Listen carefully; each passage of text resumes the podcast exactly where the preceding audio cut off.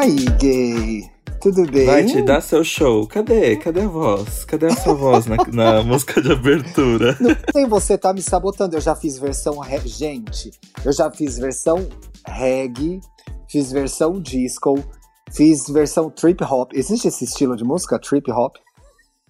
Trip hop, não sei. Fiz versão rock e farofa nos 80, fiz sertanejo universitário e agora eu não vou cantar mais, entendeu? Eu já tentei emplacar a versão cantada da abertura, mas infelizmente eu mantida no porão, eu tenho pouco poder de decisão nesse podcast, não adianta. Ah, é que a gente também tá esperando. Porque a gente vai ter o grande produtor, é, que o Pharrell me mandou mensagem dizendo que ele quer estar tá envolvido no, no processo de produção da abertura. Ah, então. eu, eu tô meio muito em dúvida ainda, porque eu gostei das ideias que o Pharrell apresentou, mas acho que o Diplo trouxe uma coisa mais e aí gay, entendeu? Sim, é verdade, né? Que o Diplo já trabalhou com o Pablo também. É, então eu tem essa senti- experiência. Eu acho o Pharrell muito chique pra gente. Não dá. Sim. O Timbaland estava meio desesperado, mas para participar, mas eu acho que não precisa. Ai, não quero mais, acho que ficou datado já. É, vai com a Nelly Furtado e não. Mas a gente queria dizer que o, o título do programa não é um clickbait. Em breve estará com a gente a queridíssima Ilustra Lu Ai, para falar desse quadrinho que me emocionou muito nesse final de semana. O quadrinho que, assim, foi o assunto da minha terapia nessa semana.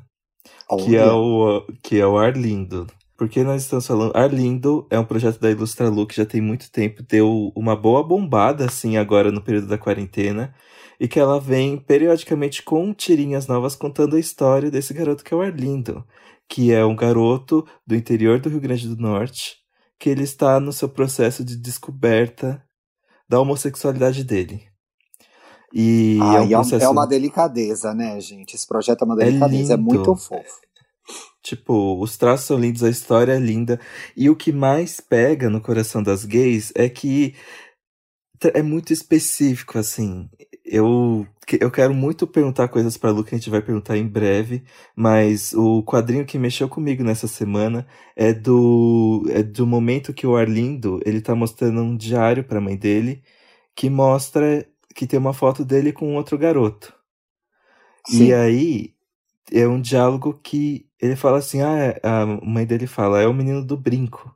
Aí ele fala, é, desculpa. E aí a mãe dele pergunta assim: por que você tá pedindo desculpas? E o Arlindo Hum. diz: porque eu sempre tentei muito ser o melhor filho do mundo, o que nunca dá trabalho, o que só dá orgulho. Eu tentei muito mudar, ser de outro jeito, gostar de outras coisas. Só que eu não consigo ser assim. Eu nunca quis dar, nunca quis te dar desgosto. Mas eu sou gay, que nem painho sempre brigou pra eu não ser, que nem Dona Ilma e os meninos do colégio dizem quando eu passo. Eu gosto desse menino, eu já gostei de outro menino antes dele. Eu tentei não gostar, mas eu gosto. É, me desculpe, Hum, porque eu sei que esse é um orgulho que eu nunca vou poder dar pra senhora. E assim, eu desabei quando li esse quadrinho, porque. Uhum. E depois ela lançou outro quadrinho muito também emocionante sobre como a mãe dele tem muito orgulho dele. Só Sim. que. E aí eu, fui- eu levei pro Ti é, esse quadrinho e, a- e a gente levantou essa questão mesmo da, da validação, sabe? Porque Exatamente. eu mandei uma mensagem pro Thiago e falei assim: ninguém espera quando, quando você tá ali na, na hora do parto, nasceu seu bebê, que o seu bebê pode, pode ser um garoto gay. Todo o meu processo de descoberta, é, eu ser gay era constantemente bater na minha cabeça. Eu não sou o que os meus pais esperam de mim. E eu não vou dar pra eles a vida que eles poderiam ter imaginado pra mim. E às vezes eu sinto que tudo que eu faço é muito pra compensar, tipo, apesar de eu ser gay, olha quantas outras coisas eu conquistei. Isso é horrível de Uhum. pensar, né, Ti? É, porque você sempre fica preso ao apesar de, ou até alguma coisa que pode ficar até mais pesada dentro dessa ideia, que é o por conta de.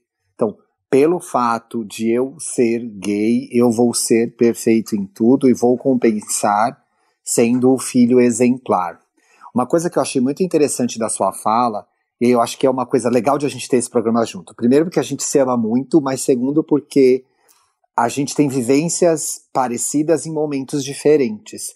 Uma coisa que eu comecei a entender, e eu me identifiquei com o um quadrinho da Ilustralu também, com essa tira do Arlindo, porque eu, eu já estive nesse lugar e hoje eu estou no, nesse mesmo lugar, mas de forma diferente. Olha que loucura. Ah, é? Conta mais, Ti.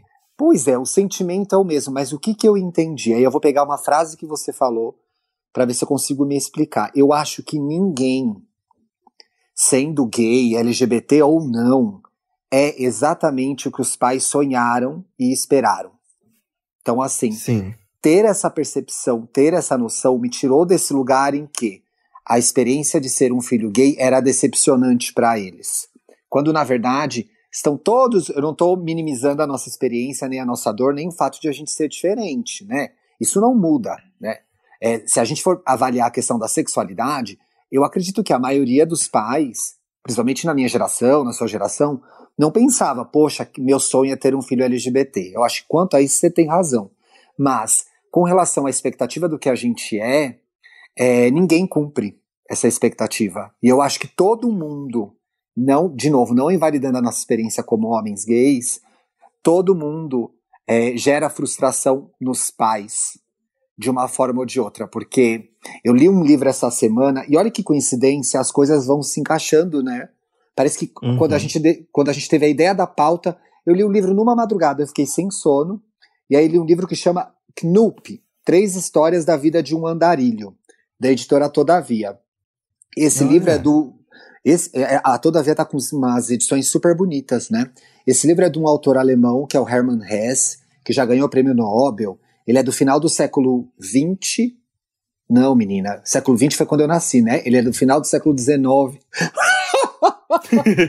Apenas. É, Se você conhece ele até um cedo, temos um problema. Se você conheceu ele A vivo. véia não sabe nem o século que ela nasceu mais, senhor. E, ele, e esse personagem, o Knup, é um personagem muito, perso é, muito famoso dele que eu não conhecia, e ele é considerado meio o primeiro hippie da literatura, né? Serviu depois de inspiração para a literatura beatnik do 50, 60 ali.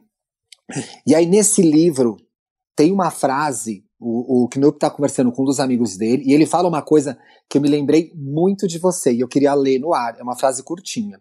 O Knup fala assim pro amigo dele, eles estão falando de paz, de continuidade, etc e tal, e ele diz assim, abre aspas, um filho pode herdar o nariz e os olhos de um pai, e até a inteligência, mas não a alma. Em cada ser humano há uma nova alma. Nossa, isso é muito lindo, porque basicamente assim, não existe como você controlar, como você tentar prever como é que vai ser a jornada de vida de uma pessoa, né? Não, mas você não pode impedir os pais, os nossos pais, e se a gente for pai um dia também, não é? Já falamos disso no programa sobre o Dia dos Pais, a gente não pode impedir os nossos pais, ou a gente na situação de pais, ou qualquer outra pessoa na situação de pais, de sonhar um futuro pra gente. Agora, se esse futuro vai se concretizar, é uma história é. muito diferente, né? Eu me lembro é, de ter essa conversa com, com a minha mãe, super aberta, do fato de eu ser gay, etc e tal. Já era assumido, já era adulto, eu acho. E ela fala: olha, de fato é uma experiência diferente. Porque lá em 1982, quando eu estava grávida, eu não, não ficava olhando para a barriga, nossa, meu sonho é ter um filho gay. Ela falou isso para mim. Não, não é. Não pensava isso. Mas depois isso pouco me importou. E aí eu acho uhum. que é a hora que a bola volta pra gente. E agora eu entendo como pais é um assunto tão tratado na terapia, mesmo que vocês. Mesmo que a gente tenha uma convivência perfeita com os nossos pais. Porque, Sim. olha isso, eu tenho é, isso de que meus pais me deram uma vida. E meus pais é, sempre lutaram muito para ter tudo que eu quero. E aí eu chego numa parte que, assim, o que, que eu posso dar de volta? E mesmo que eles falem, é, não, porque pai não é um, não é uma troca, não é um, um não um investimento. Eles não investem Sim. em educação querendo alguma coisa em troca. Mas não. ao mesmo tempo é isso. Aí tem uma pergunta que é que é basicamente isso. É, existe uma expectativa social de que pelo fato de sermos gays não devemos cometer erros? Ou a expectativa é nossa mesmo?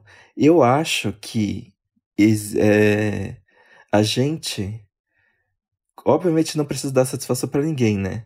Mas uhum. existe um esforço Para algumas pessoas precisa, talvez. É, para algumas, algumas, pessoas, pessoas. precisa. É. Mas existe um esforço nosso para mostrar que ser gay não é o que aquela pessoa pensa. Só que assim, a gente não precisa. A gente faz isso no discurso, a gente faz isso na conversa. A gente não tem a responsabilidade de ser um modelo de sucesso para alguém deixar de ser homofóbico. Hum. É botar hum. muita pressão na gente, né? Eu acho interessante você falar isso, porque eu fico muito. Porque eu acho que assim, as pessoas, cada homem gay, cada gay, falando das gays agora, acho que tem uma vivência da sua homossexualidade, né?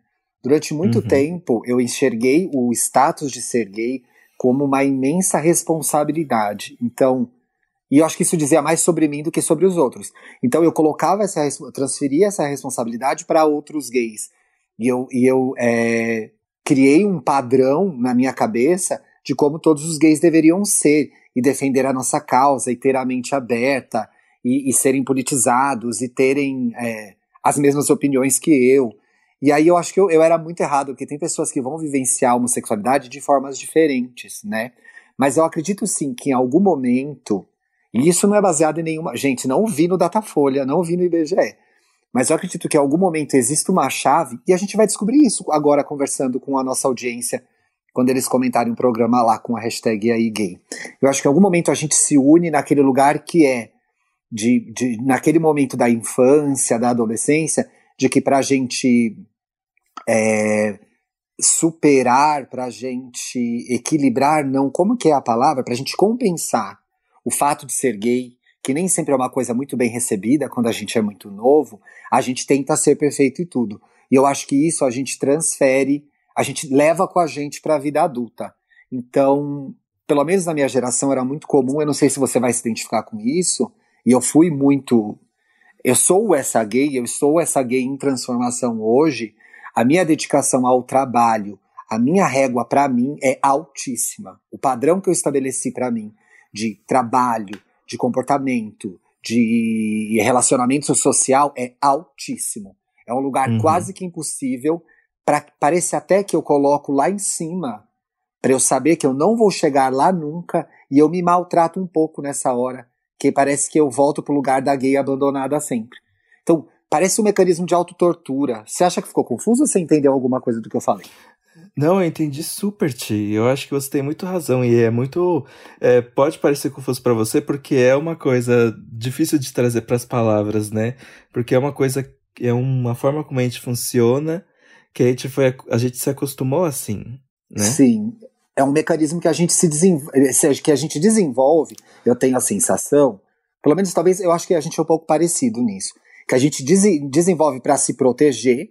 Então, assim, se você erra menos o, a chance de você ser alvo é menor, né?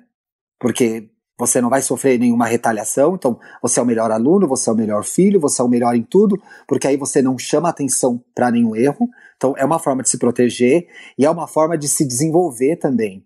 Por, pelo fato de ser um momento muito solitário para criança gay, e acredito até para criança LGBT, que a gente pode generalizar, é, é, uma, é, um, é uma armadura que a gente cria para poder sobreviver. Né? É, é, um, isso é, é, um escudo isso... que a gente põe ali e fala: vamos, porque eu vou sobreviver, eu vou aguentar essa vida e eu vou virar esse jogo. Mas qual que é o risco? E eu posso te dizer isso aos 38 anos, e acho que você também, aos 27, pode dizer a mesma coisa. O risco é, acabou a guerra e você está usando a armadura ainda. E é muito desgastante, gente. É muito. Tipo, é um desgaste mental que. É mais um desgaste mental pra conta, assim. E como a gente nunca teve, nunca teve com quem conversar, ainda mais na nossa infância na nossa adolescência, a gente deixou isso enraizado na gente de uma forma que, sabe? É, é e aí e vira uma forma de funcionar. Então, é como já está consolidado na, no nosso jeito de ser, na nossa personalidade, no nosso pensamento, a gente faz sem perceber. Então, é interessante descobrir. A partir do momento que você descobre, você consegue começar pelo menos a ter a consciência de que você está fazendo aquilo, que é algo muito próximo da, da autossabotagem. Tem uma coisa que eu entendi muito no processo de. Da vida, né, bicha? Eu sou uma senhora, poxa vida. Que é tem uma hora.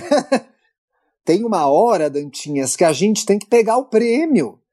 O é. prêmio veio, entendeu? Então, assim, que infância terrível. Eu acho que a minha nem foi a pior, gente. Eu tive um lar que me acolheu. Não, a nossa, a nossa é, é assim. Se for para comparar, a nossa é, é, a gente deu muito certo, né? Pois é, e teve acolhimento da família, teve proteção da família, né? Pôde crescer num lar, é, que as pessoas gostavam da gente, cuidavam da gente. Nem todo mundo tem isso, principalmente os LGBTs. E aí a gente passou dentro do, do nosso universo por essas dificuldades, e aí chega a hora, porra, construir uma carreira, porra, tem um relacionamento legal, porra, tem uma casa legal, um quarto legal, uma vida legal. A gente não vai pegar o prêmio? Vai continuar é. sofrida? Não, vamos pegar o prêmio. Vamos celebrar Exato. as nossas conquistas, né? Mas eu, eu acho que, que você está no seu processo de pegar o prêmio, né? Que você Bicha, tem um apartamento, tudo. Prêmio. Agora, você agora viajou. o que agora eu tô esperando agora. Aposentou. já aposentei. Eu tô esperando agora é o, é o Cecil B. DeMille no Oscar. O Oscar eu já ganhei, entendeu? eu, eu, eu quero o conjunto da obra. Na verdade, não. Eu tô encerrando uma boa fase da minha vida e vou começar uma outra. Porque, né, seria eu uma velha de 100 no Instagram, anos. você tem uma marca agora. É, é legal, né? Mas você vê, olha que engraçado. Isso tem a ver com o que a gente tá falando nesse programa. Você começou a falar, ah, lancei minha consultoria, tô um logo, etc e tal. As pessoas estão me elogiando, estão falando como eu sou talentoso, estão falando como eu sou legal. Eu tô acreditando nisso, eu fico com o pé atrás. Olha que bizarro. Hum, eu também. Não é? Como se não merecesse isso. E eu acho que isso tem tudo a ver com, a, com aquele momento que o Arlindo olha para a mãe dele e sente que não importa o que ele faça, ele vai decepcioná-la. E aí eu acho é, que ele tá falando. Não é motivo de orgulho. É, e eu acho que ele tá falando sobre ele, não sobre ela. É. E, é aí, bicha, é o, é, a gente vai deitar, botar a cabecinha no travesseiro e vai ter que responder a pergunta que é: a gente gosta da gente como a gente é? Ai, para, eu não quero nem, eu não quero nem entrar nesse assunto. Não é? Vamos puxar pra Lu, porque. Ai, eu posso só, só quero colocar mais uma coisinha antes sobre essa pergunta, porque a gente tem muitos ouvintes que não são gays e não são LGBTs. E aí, e eu acho importante isso tanto para eles que não são, quanto pra, para os que são. A gente entender também, separar o que na nossa, na nossa vida é consequência do fato de a gente ser LGBT, o que na nossa vida é consequência do fato de a gente ter vivido o que a gente viveu. Porque o que, que é mais fácil para a gente? com muitas aspas, pessoal, com muitas aspas. É mais fácil a gente explicar todas as frustrações, o que deu errado, entre aspas, e colocar no guarda-chuvinha do fato de ser gay, de ser LGBT. E às vezes são processos individuais que independem disso, né? Mas esse lugar de ser LGBT, esse lugar de ser gay, funcionou por muito tempo para a gente se proteger e ter um discurso, ter uma fala, se apresentar, né? A gente pelo menos tinha uma coisa para falar: que, que, quem é você? Não sei, mas eu sei que eu sou gay. Então a gente vai levando isso adiante. E vai esquecendo que tem outras coisas que estão relacionadas a esse fato, mas que independem dele, né? Que uma pessoa que não é gay, que não é LGBT, vai enfrentar as mesmas coisas. Então, assim, todo mundo tá indo dormir à noite, botando a cabeça no travesseiro, pensando: poxa, será que eu gosto de mim mesmo? Será que eu sou tão legal comigo mesmo? Não é uma, uma coisa exclusiva nossa. Eu só acho que a gente está mais exposto por ter uma saúde mental mais é, fragilizada pelas condições de preconceito, de marginalização, etc e tal. Mas no fundo tá todo mundo na mesma angustiazinha. É a sensação que eu tenho. Oi. Agora eu tô. Oi! Ai, Ai chegou! Ai, que susto! Timing, timing perfeito! Eu encerrei um raciocínio, pá! Veio a convidada. Meu Deus! Esse programa, não, esse programa tá quadradinho. Seja bem-vinda, Lu, seja bem-vinda. A gente tá muito feliz por ter você. Eu que tô feliz de estar tá aqui, minha gente. Eu não, eu não tenho nem roupa pra estar tá aqui. Ah, mas a gente grava pelada. Nossa, tipo, você tinha que ver nas DMs. Foi uma lambeção. Eu fazendo textões sobre quanto eu te mirava a Lu, a Lu fazendo textões. Não, e, e você botou no seu Twitter, Dantas, os meus amigos invadiram o meu, meu, meu Telegram dizendo: Meu Deus, o Dantas falou com você! Meu Deus, não sei o quê. Porque, porque a gente escuta todos os podcasts, praticamente. Então, é Ai, que todo mundo- legal. Eu- E eu, tive Muito a mesma coisa também. Muitos amigos meus me mandaram, tipo, meu Deus, você precisa saber tudo sobre a Lindo, porque eu amo, não acredito que você vai falar com a Lu. Gente, celebs, somos todas celebs aqui. Meu Deus do céu, emocionada. Tá chique emocionada. demais, viu? E é, olha, fãs de longa data, fãs de longa data. Ai, Sim. meu Deus. Ô Lu, conta pra gente um pouco como que veio a ideia do Arlindo. A ideia de Arlindo veio na primeira vez que eu fui em casa, que eu, eu moro em Natal há, sei lá, 10 anos.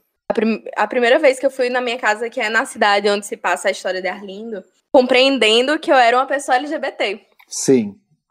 Eu fui no Natal. E familiares no Natal é uma coisa assim Putz. complicada. É. E aí Sim. ia ter o show de uma banda que eu gosto muito, que é daqui de Natal, chamada Plutão Já Foi Planeta. E é um público. conheço. Pois é, e é um público alternativo, vibes, LGBT. E as pessoas que iam pra esse show estavam passando na frente da casa do meu avô. E a minha família Ai. estava o quê? Na calçada fofocando, porque é isso que se faz na cidade do interior. Aham.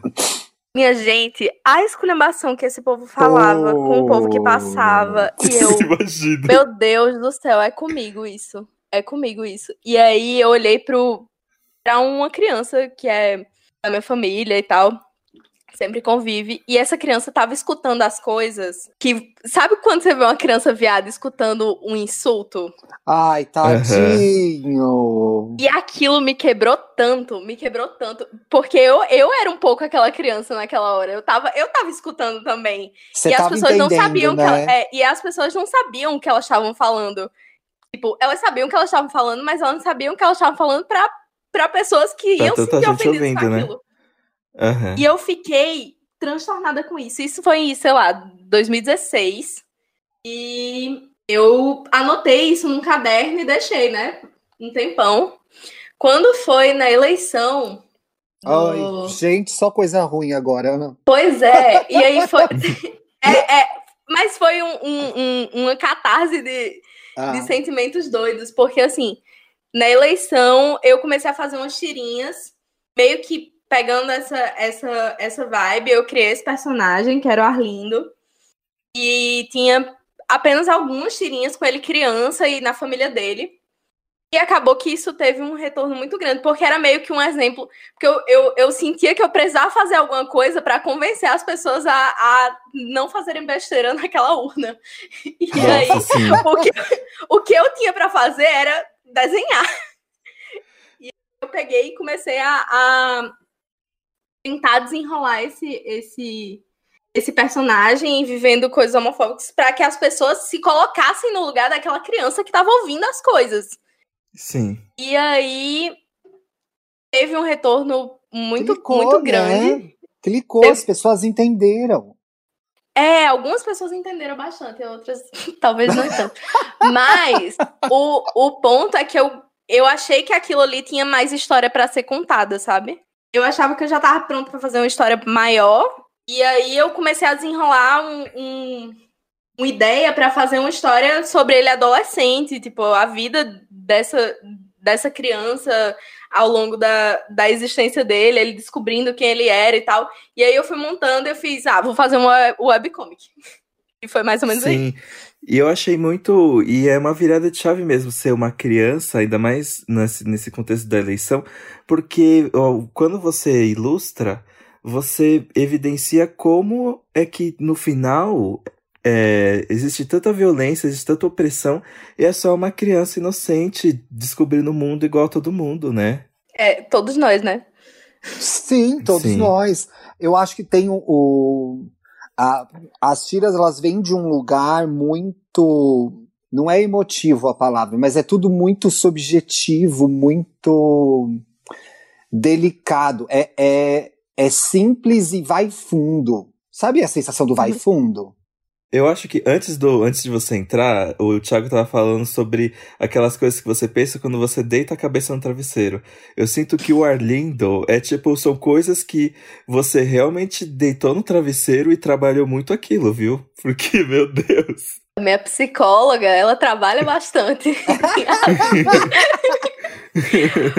Porque, nossa, vai, tem, tem, é porque tem muita coisa minha ali, mas também eu, eu sou uma pessoa muito observadora. E eu gosto de, uhum. de, conversar sobre coisas difíceis. A gente consegue ver que é uma pessoa que está olhando o mundo acontecer. E, e às vezes as crianças, às vezes não, quase sempre as crianças, as pessoas LGBTs, tendem a ser mais solitárias e mais silenciosas, né? O que faz da gente grandes observadores. É. Pois é. Eu, eu sempre fui essa pessoa muito observadora e eu, eu gosto de, de, de conversar fora do raso, sabe? Porque eu, eu sinto que se fala pouco as coisas que, que se abordam em Arlindo. Por exemplo, tanto essa parte da solidão de ser LGBT, quanto de precisar ter espelhos e, e não se enxergar em canto nenhum, e não se enxergar nas pessoas que estão ao seu redor. Eu, eu, eu sempre pensei muito sobre isso e eu sempre procurei muitos livros sobre isso, porque eu acho que até na minha própria vida, a minha percepção como LGBT veio muito tempo depois, porque eu não tinha referência. Uhum. E a ideia de Arlinda é que fosse um pedaço de referência para alguém que, que precisasse ver aquilo. Essas, as páginas dessa semana foram muito muito pesadas, assim, uh, emocionalmente. Fala, Lu, Lu, você não tem ideia. Tipo, eu tive que parar tudo. Eu tive que parar. Eu tava assim, eu tava editando um podcast, aí eu parei pra dar tirinha. Eu tive que fechar o MacBook, me encolher aqui e dar o meu tempo pra, pra processar tudo que eu li. Porque, nossa. Bicha, a gente mudou o tema do programa. Meu é. Deus! pois Tem... é, pra, Pra vocês terem uma ideia, se vocês que só leram a tirinha, imaginem há quanto fez. tempo eu tô com aquilo na cabeça. É, porque a tirinha tá ali pronta, mas todo o processo para chegar naquilo, né? Nossa, minha gente, mas é muito, é muito. E eu, eu, eu encho o saco dos meus amigos conversando a exaustão sobre, sobre essas coisas antes de fazer uma página dessa, porque porque não é só uma história minha. Tem muito de mim ali. A, as tirinhas dessa semana, elas foram, eu acho que as únicas que eu fiz rascunho de texto. Porque Eita. eu, eu. O meu processo com a Arlinda é meio doido, assim. Eu vou, eu vou fazendo a página na, no dia que tem postar e com o texto que vem na minha cabeça, entendeu? Não, eu não amo. E, e, vamos de caos, né? É, é uma coisa meio freestyle. e aí, e aí, nesse, nessa parte, era uma coisa que eu queria fazer desde o começo da história. Tipo, eu sabia alguns pontos que seriam fixos na, na, na, no roteiro, que não tem um roteiro escrito, mas eu sabia alguns pontos que iam ser essenciais para a história, que eles iam estar tá ali de qualquer jeito, e eu ia sempre de um ponto para o outro, sem muito planejamento de como ia ser. Sim.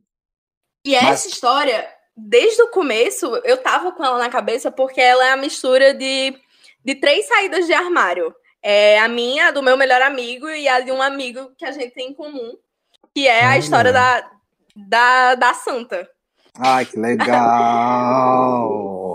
é um negócio que é muito pesado porque é muito particular e, e é importante. Assim, é um, é um dos momentos mais importantes que você tá ali botando à prova quem você é, para as pessoas é. que você talvez mais ame naquele momento, né? Exato, e você tá desafiando esse amor. É. Eu acho que é. É, o, a, o sentimento que eu, que eu tenho com essa página é que, que Arlindo, a única certeza no mundo que ele tinha era que a mãe dele amava ele.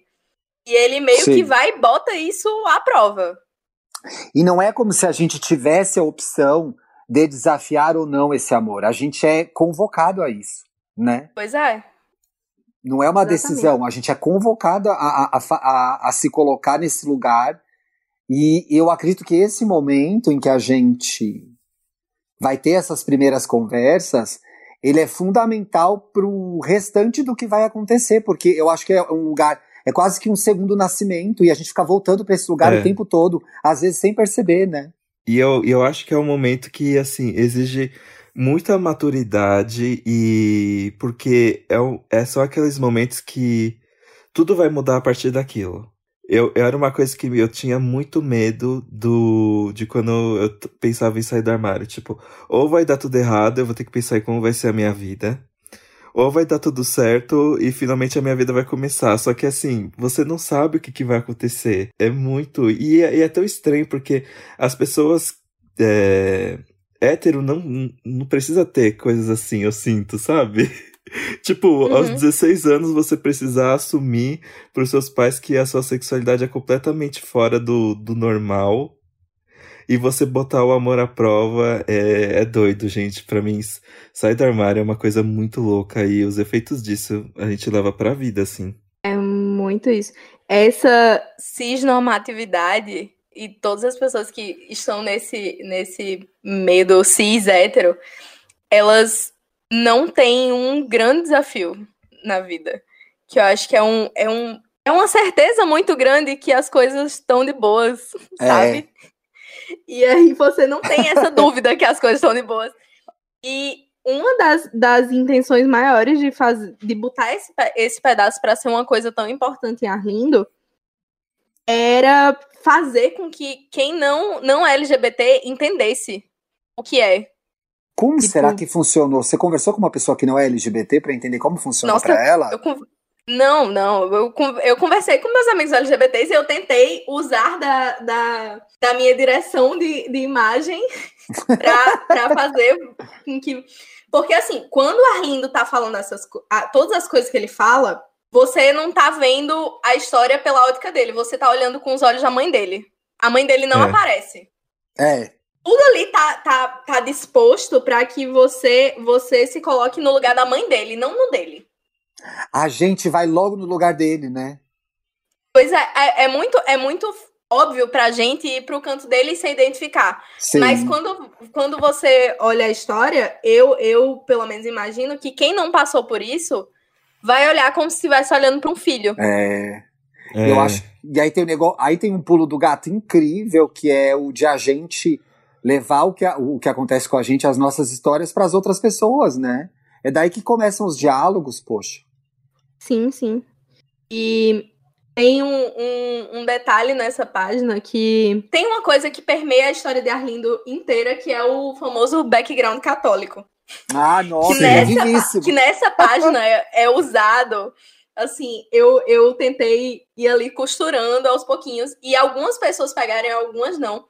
Mas atrás da foto de, de Arlindo beijando Pe- de Pedro beijando Arlindo, tá escrito a oração de Salve Rainha. Que Gente, é exatamente o que ele tá pedindo ali quando ele tá se assumindo.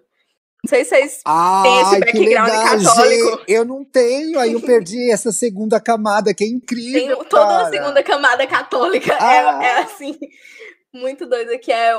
Se eu não me engano, eu vou tentar de cabeça aqui, porque faz muito tempo que eu não vou na igreja assim na vida. Mas tem um pedaço da, da oração que é Salve Rainha, Mãe de Misericórdia, vida, doçura e esperança nossa, salve.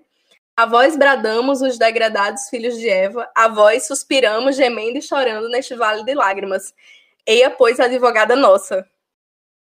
Tipo, é- é Ah, Basicamente, é ele pedindo pra que ela advogue por ele, tipo, Sim. reze por mim, seja, venha pro meu lado.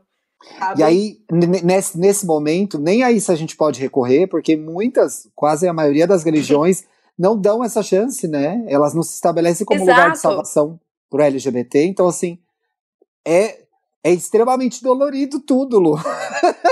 É, é muito, é muito, é muito pesado. Mas assim, eu tentei colocar todas as nuances possíveis desse, desse background católico em Arlindo e ele não tem um protagonismo. Mas se você prestar atenção, tipo, o que é a rotina de Arlindo e Liz? Quando eles estão explicando a Pedro o que é que eles fazem na cidade. Sim. A rotina da gente é ir pra casa de alguém assistir filme e ir domingo pra missa. E na uhum. missa de domingo eles estão escutando lá, tá, tá tendo a missa, e, e a todo momento na missa meio que participa ali do diálogo deles, mas não participa porque não faz parte, não, não compreende eles tanto. Mas está na vida deles presente, né? Mas está na vida deles. É. é. a mãe, eu, eu, eu gosto de pensar que Arlindo e Liz são basicamente o mesmo personagem, com um, pequenas sutilezas de diferença que tem em, entre os dois. Mas é, Liz não tem o pai violento, mas ela também não, não, não tem nenhum apoio da mãe. A mãe dela tá sempre na igreja. Sim. Não sei se vocês Sim. viram, eu, eu coloquei algumas páginas extras e a mãe dela tá sempre na igreja, sempre e, e sempre castigando ela com coisas da igreja. Sim. E essa é uma realidade muito comum, né? Pois é. Isso é muito comum.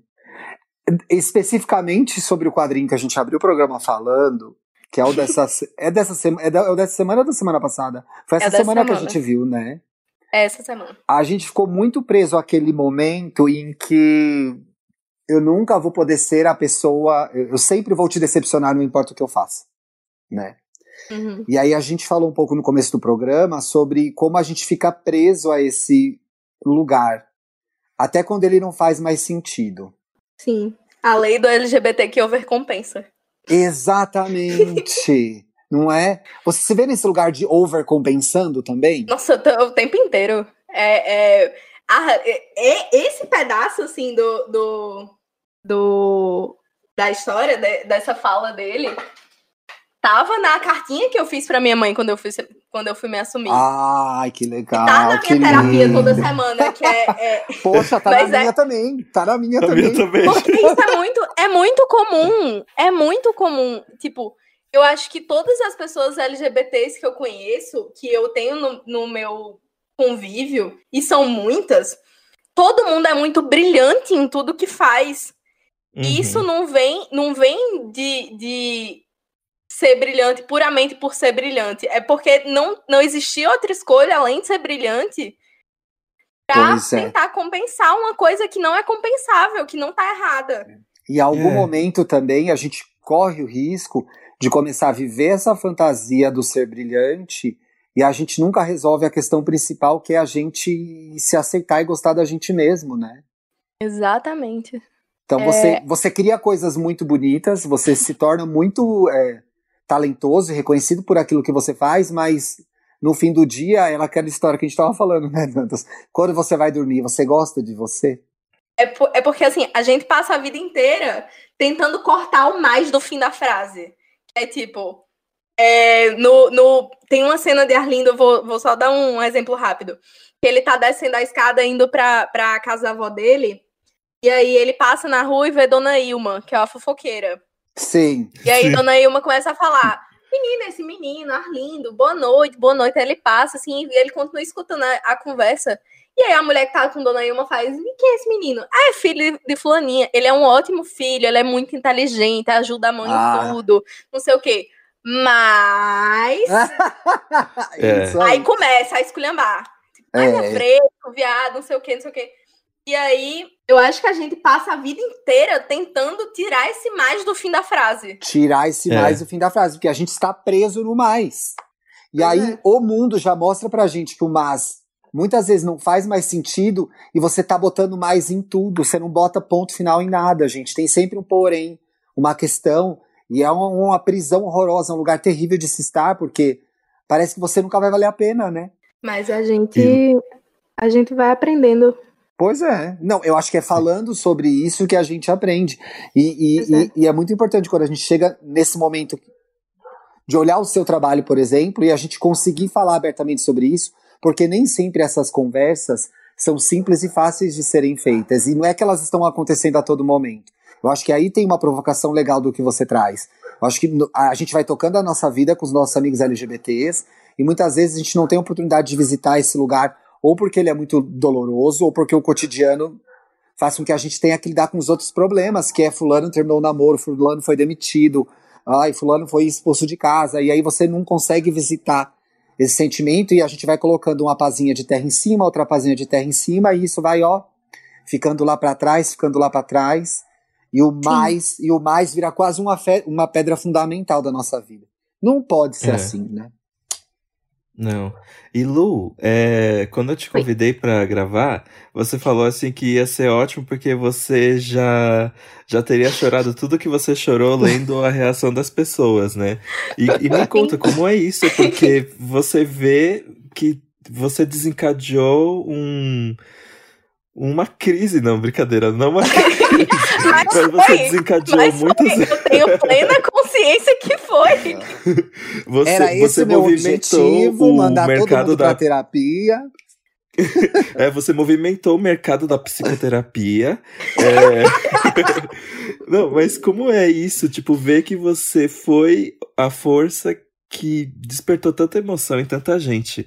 E, é, Deve ser um pouquinho, às vezes, não doloroso, mas deve ser gratificante, mas ao mesmo tempo difícil ver que tanta gente também passa por isso, né? Nossa, é, eu passei as últimas duas semanas, porque essas páginas elas estavam prontas há duas semanas. Eu, como eu disse, eu sempre fazia a página, tipo, no, no dia de, de postar. E essas não. Essas últimas quatro páginas, elas foram feitas num dia só, praticamente. E isso eu Uau. faço uma página por semana, às vezes. Então olha, tenho como noção de olha como você como precisava foi falar sobre pesado. isso, né? É porque a história inteira se encaminhou para esse pedaço. Sim. Que é o, o. Eu acho que é o pedaço onde, onde eu tive noção do que eu tava fazendo com, com o Arlindo. E que o próprio personagem tem noção de quem ele é. Ele assume Uhum. isso pra ele. Quando ele tá falando ali com a mãe dele, quando ele fala com Liz no, na festa, ele só se assume porque ela se assumiu primeiro. Uhum. Ele não conseguiria, quando ele né? fala- É, e quando ele fala pra mãe. Porque assim, eu acho que, como você disse, a gente fala pouco dessas coisas. Sim. E mesmo, mesmo vivendo a vida toda entre vários LGBTs, você às vezes não tem essa conversa com todo mundo. E não é comum que, que se converse sobre isso. E, e, eu, e eu sinto como isso me fez falta. Como Demais. entender essa, entender essa parte me fez falta. Por Demais, mais que eu estivesse acho- rodeada de LGBT o tempo todo. Mas eu acho que você tem essa disponibilidade para ter essas conversas. Foi uma coisa, por exemplo, que eu descobri muito com o Dantas. O Dantas tinha disponibilidade para ter esse tipo de conversa. E foi, Uhum. daí, que, e foi daí que surgiu a ideia do, do podcast.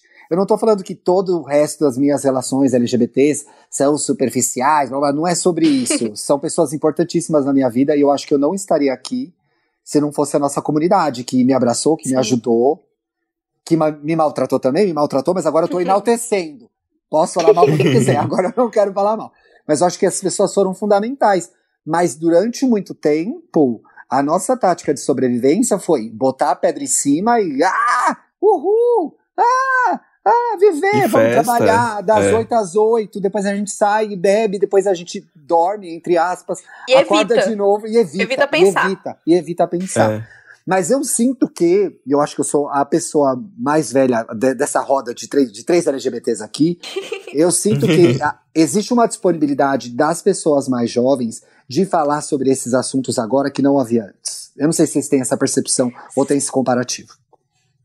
Eu acho que existe isso porque agora, olha a comparação do tipo de mídia que se tem agora, Hum, o tipo de espelho que tem para essas pessoas agora, do que o que tinha quando a gente era adolescente. É verdade, né? Eu, eu, eu vim ver uma pessoa bissexual num- numa série depois de grande, tipo, Pois depois é. de adulta. É Eu não, verdade. não, n- eu, eu não, não tive essa referência. E É. eu acho que agora existem mais espelhos. Ainda são poucos, mas existem mais espelhos para que as pessoas possam se enxergar e, e tentar refletir sobre isso e compreender, entendeu? Eu acho E a gente que tem uma e a gente tem uma chance de sair do básico, né? Porque eu acho que durante muito tempo a gente só queria aparecer. E eu acho É. que agora a gente consegue levar a discussão para um outro lugar e, e tenho certeza que ter pessoas na internet produzindo, pessoas LGBTs produzindo conteúdo fez muita diferença, elevou demais a discussão. Porque agora a gente consegue ver outras vivências como as nossas, né? Sim. E Lu, eu quero. Eu não tô É. pedindo por spoiler, mas eu Tá acho que. pedindo eu- sim, tá pedindo sim. Não, mas ó, vocês vão entender. Eu acho que as- a- os quadrinhos dessa semana foram divisor de águas. E eu acho que agora meio que o futuro do Arlindo é muito promissor, assim. Você já tá pensando, tipo. Porque eu acho que agora dá a impressão que agora ele pode ser o que ele finalmente, né? Mas também tem a questão do pai dele. então, daqui pra onde Arlindo tem que ir é só final. Ah, é? Esse é o, o spoiler que eu dou. Começou ah, o final de Arlindo. de spoiler, gente. Começou o final de Arlindo. É assim, mas não te fala nada, Tem ainda fala que vai acabar. Porra! Ai, não, pode editar a parte dela, não vai aparecer no programa. A gente não vai ver, a gente não vai ver Arlindo Kakura, então. Olha que decepção. Eu achei não, que era uma jornada não. de vida. Aqueles... Não vai ver Arlindo Kakura. Mas o spoiler que eu posso dar, o spoiler que eu posso dar é vai ter um spin-off. Ah, que legal! E Arlindo não vai aparecer nele. Ai, gente, meu sonho era o spin-off da Dona Ilma, que legal! Aquelas que. Já pensou? Como? Ai, gente. Mas é, é, muito, é muito doido isso, porque as pessoas que leem Arlindo, é, elas achavam que a história ia muito para um canto. E aí eu carreguei a história para outro lado. porque é, existe uma coisa muito nas produções que falam sobre pessoas LGBTs que estão muito centradas no, no no romance. No uhum. ser LGBT, no exercer-se como Sim. romanticamente como LGBT. E eu acho que tem pouco ainda, mas não era o que eu, a história que eu queria contar, necessariamente. Essa história, ela é um pedaço da história maior, entendeu? Ah, aí, ou seja, está só aí, começando. Entendi. É, tipo, quando, quando eu pensei a história de Arlindo, eu pensava nos interesses românticos e tal, mas isso estava muito longe de ser a principal coisa sobre a história. Ela é um ponto na, uhum. na, na história de Arlindo. Mas vai ter um encaminhamento para esses romancinhos e tal. Mas eu acho que só agora vale a pena contar essa parte. Porque Sim. as pessoas, elas ficavam loucas, pô. Loucas loucas. Os gays ficavam doidos pedindo um beijo. E eu, gente, não tem como. Não tem como, não, não tem é a hora. É, é ele, ainda tem, ele ainda tem muitas questões para se resolver, não é do nada eu um beijo acho, e é. comédia romântica. E aí, eu acho, é, é. e aí eu acho que tem muito a ver o que você falou, que assim, a gente fica é, vivendo a experiência amorosa LGBT do beijo, e não é sobre isso só, né? É toda a experiência. Eu, é. eu, eu acho que foi uma preocupação muito grande para mim colocar Arlindo como, como uma pessoa inteira. Sim, não é, a e... gente não é só isso. Né? Exato. Ele, antes de, de ter crush num menino, ele é um, um filho dedicado, ele é um irmão amoroso, ele é um amigo preocupado. Ele tem muitas nuances antes de, de chegar no ser, ser paquerinha de alguém. Sabe? Eu, eu eu tive muito essa preocupação enquanto eu estava escrevendo a história, enquanto eu fazia a história, e, e isso não anula o fato dele ter esses romancinhos, tipo, aquela parte toda da locadora de vídeo. Uhum. E tem todo, todo um, um frisson. Sim. A palavra é essa, frisson. A palavra é frisson. A palavra Sim. é frisson, que as pessoas enlouqueceram daí pra frente, porque foram, assim, a dinâmica de webcomic é muito doida, porque ele passou dois meses na locadora. Quando você para pra prestar atenção, assim, Como era dá, uma né, página gente? por semana. Então eu tinha que fechar aquele arco, ele ficou até o final do ano, indo na locadora com o menino. E eu, meu Deus, eu preciso das outras partes. Não aguento mais essa locadora. Não aguento gente. mais esse menino, Chega. esse povo achando Foi... que ele vai beijar agora. Foi basicamente uma temporada e você segurou a audiência, né? É, é isso. Ai, adorei, viu? Me diverti Nossa, muito. Lu, que bom eu tava muito animado pra... para essa conversa, sim, e foi muito melhor do que já eu já tinha mentalizado. Você é incrivelmente talentosa e essa conversa só tipo deixou muito mais claro e óbvio o quão o quão detalhista, o quão sensível e empática você foi com todo, todo o processo da criação do personagem, da história, de tudo, assim. Eu acho que quando você é um LGBT e você tem uma forma de exteriorizar a, a sua vivência, a primeira coisa que você pensa é e que as próximas gerações não passem pelo que a gente passou, né? E eu acho que é muito isso que a gente está fazendo, eu e o Ti, você e muitos LGBTs que estão agora tomando os meios de comunicação, né? Sim. Nossa, eu. Enquanto eu tava. No dia que saiu a, a, a página do, dele falando, foi a 133, dele se assumindo e ele falando todas aquelas coisas, e eu via os comentários das pessoas, eu, eu comecei a chorar loucamente, assim, porque eu tava, assim, desesperada. Era um, era um choro copioso. Aquele, aquele choro que soluço, sabe? Sim. E, eu, sim. e no, no meio desse choro eu mandei um áudio pra, pra Tassi, que é minha gente e minha amiga. E ela tinha mandado um pra, pra mim dizendo, tá vendo? É, é importante que essa história exista. E eu, É. só, eu só consegui olhar e, e chorar e dizer, mas tinha que ter existido há mais tempo. Então, Que bom que, tem é, agora. que bom que tem agora. Eu tenho um pouco essa sensação que ela vira quase, qua- ela fica perto de virar uma mágoa.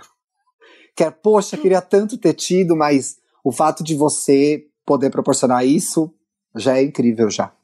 Vamos olhar pra frente, né, gente? Bora pra frente. Bora pra frente. Olha, eu não vou ler comentários não, tá? Essa edição, vocês gostaram desse programa, vocês deixem comentários lá. Exato. E, gente, o mais importante, se vocês gostam do Arlindo, se vocês gostam do trabalho incrível da, da Lu, ela tem um catarse, viu, gente? Vamos pagar e vamos, sabe, apoiar esses que mais projetos lindos assim aconteçam. É e não precisa ser só aí. no Catarse, porque ela tem uma lojinha maravilhosa. Eu falei pra ela que eu tô prestes, eh, mês que vem, quando eu receber os salários, né, dos meus podcasts, brincadeira, Dos É, 30 eu vou- podcasts que ela Os 80 podcasts. eu vou fazer a rapa na lojinha dela, porque é muito lindo, muito lindo tudo, assim. Então, Ah, gente, ilustralu. ponto- Deixa eu só fazer, uma- fazer um adendo no da lojinha, porque tem um produto. Porque, assim, do Catarse eu tenho recebido muito apoio. A galera que, que lê é muito fiel a, a, a história e, e tá lá apoiando. E eu criei um produto na lojinha que ele é um produto solidário. Então, basicamente, toda, toda, todo o lucro dele eu junto tudo e, e dou para uma instituição de, de apoio a LGBTs em situação de vulnerabilidade aqui do Rio Grande do Norte. Ah, que massa. Que é o jogo da memória de Arlindo. Que massa. É um joguinho da memória e tal. E aí toda a renda, todo o lucro dele é revertido para essas doações. Porque eu acho Ah, que, que é lindo da memória, né? é. Acho que a gente recebe muito. A gente que produz esses conteúdos, a gente que tá contando essas histórias, chega muito na gente e tem uma hora que, que é válido também dividir isso. É muito importante a gente dividir isso, sim. Como que a gente acha a loja, gente? É ilustralu.com.br. ilustralu.com.br. E o Catarse é catarse.me barra underline ilustralu. Muito bem! Dantinhas, como que a gente acha você nas redes, meu amor? Gente, eu no meu Instagram é arroba apenas Dantas e o Twitter é arroba Dantas. E você, Ti, você, Lu? Eu sou a, Arroba ilustralu. Arroba ilustralu e tudo porque é uma pessoa esperta, Básico, entendeu? eu amo. A gente gastou um minuto aqui falando, ela deu em um segundo.